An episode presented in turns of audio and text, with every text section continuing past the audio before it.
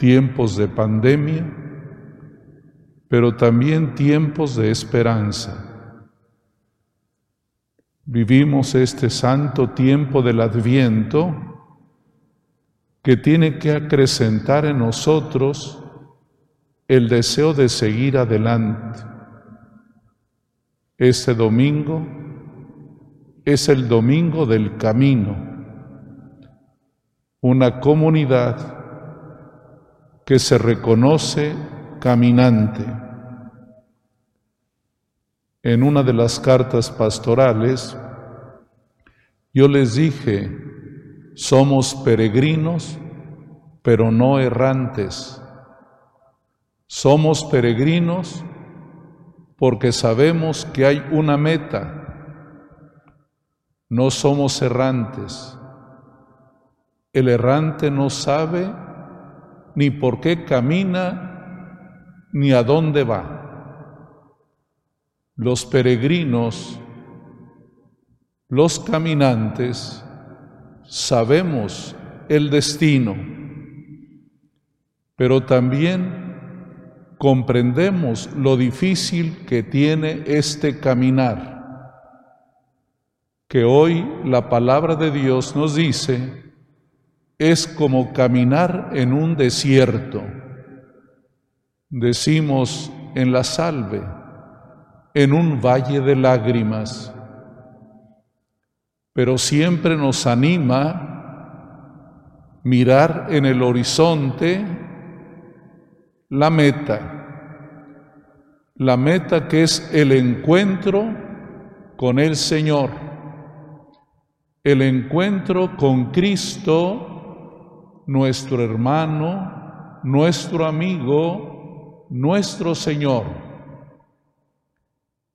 El tiempo del adviento nos da fuerza para caminar, porque no solo nuestra generación ha sufrido, son siglos, yo diría la historia humana está siempre señalada por el sufrimiento. Los creyentes no siempre han podido celebrar al Señor estando todos juntos en fiesta. Siempre las realidades han limitado esa explosión de ánimo y de alegría que necesitamos. ¿Cuántas veces los creyentes han tenido que celebrar en la clandestinidad, en catacumbas, en lugares secretos, ya sea por persecución, ya sea también por pestes y pandemias. Pero hay una cosa, hermanos, que la iglesia, la comunidad cristiana, siempre ha permanecido alegre, siempre ha cantado, siempre ha tenido esperanza. Como dice hoy el apóstol Pedro, soñamos con un cielo nuevo y una tierra nueva y ese sueño compartido, cantado, vivido, ha permitido seguir adelante, caminar. Por eso me atrevo a decirles que ese tiempo de adviento, tiempo de pandemia, también nos permite mirar las cosas desde arriba mirarlas con el Señor. Me da mucha pena no poder celebrar de modo amplio como nos gusta a los mexicanos las fiestas de la Virgen María, de la Navidad. Está muy cerca la fiesta de la Inmaculada Concepción, patrona de nuestra catedral.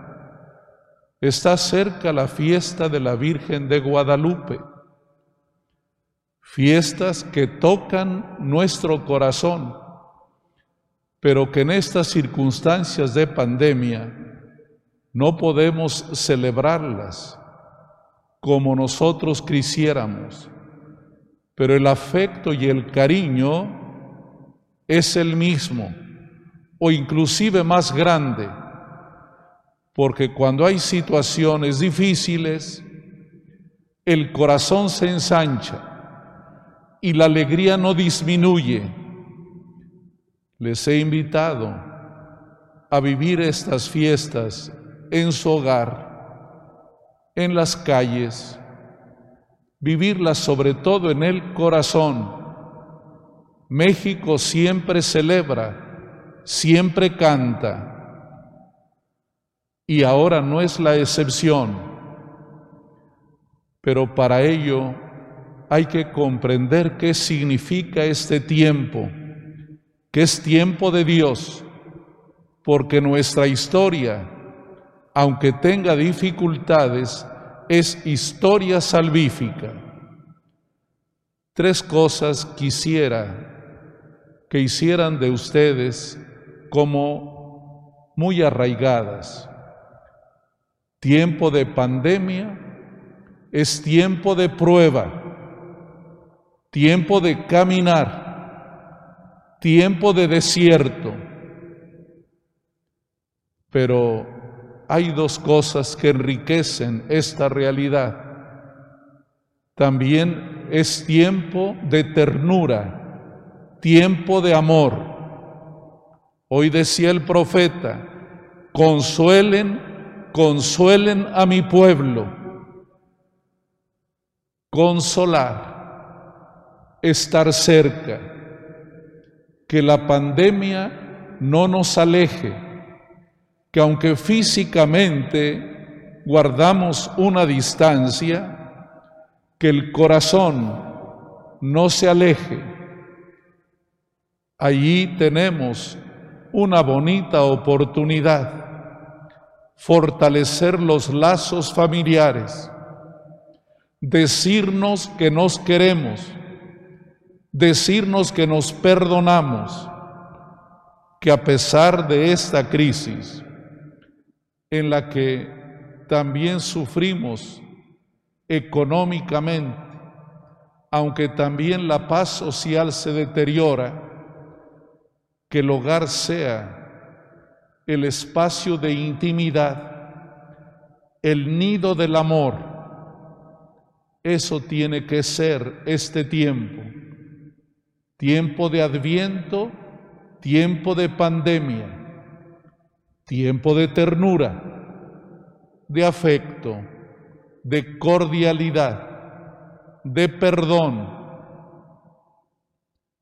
pero también este tiempo debe ser de esperanza, de mucha generosidad.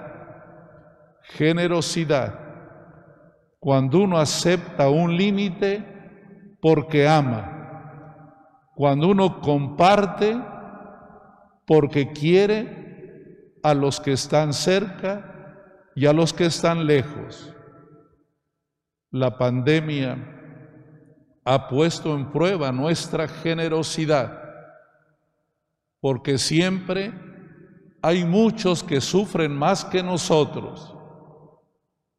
México tiene muchos hermanos y hermanas pobres en extrema necesidad.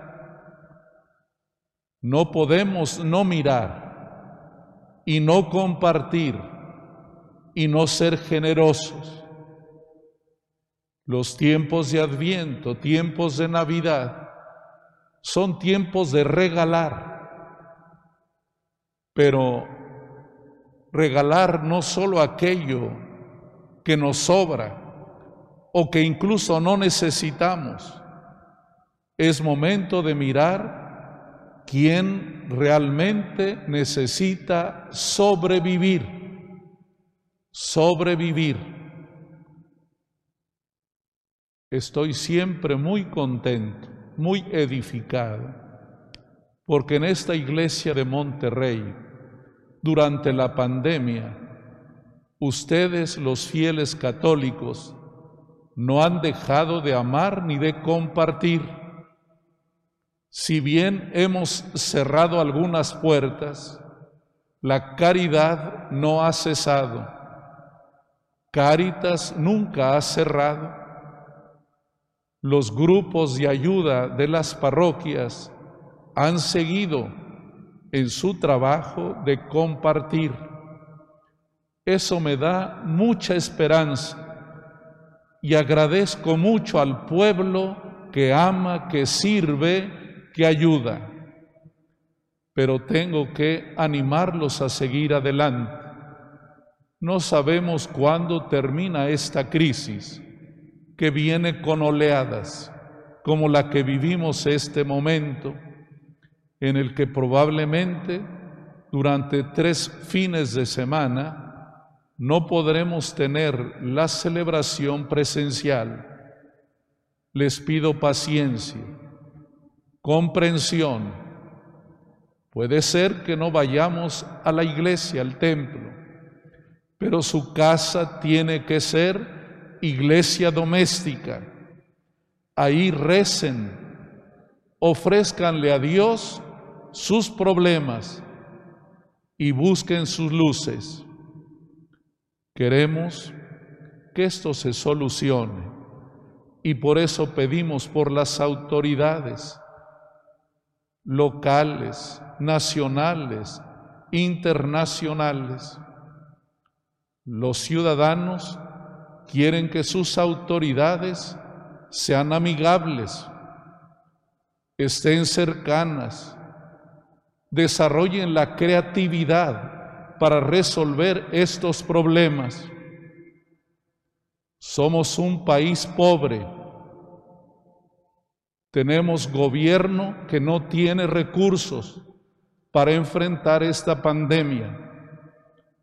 Por eso los ciudadanos somos solidarios.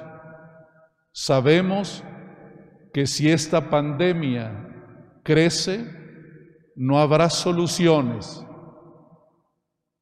Por eso pedimos, pedimos fervientemente a Dios para que aquellos que definen el destino de la humanidad a niveles internacionales y locales le pidan al Señor el Espíritu Santo que los llene de caridad y de amor para resolver con criterios divinos los problemas que vive la humanidad, que viven nuestras ciudades.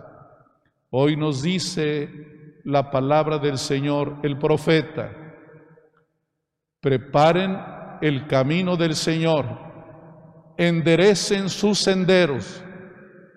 Vamos a enderezar el camino, todos sin excepción, porque el Señor quiere encontrarse y al Señor lo encontramos por caminos derechos, no por caminos torcidos.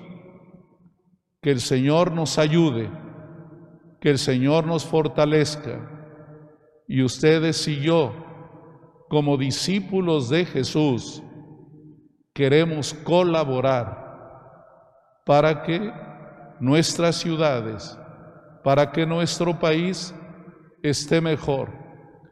Aceptamos amigablemente las restricciones, pero también queremos que este tiempo de pandemia, ahora tiempo de adviento, sea tiempo de ternura, de corresponsabilidad, de generosidad y de esperanza. Y no se olviden, esperamos un cielo nuevo y una tierra nueva. Es decir, esperamos que Cristo llegue a nuestros corazones.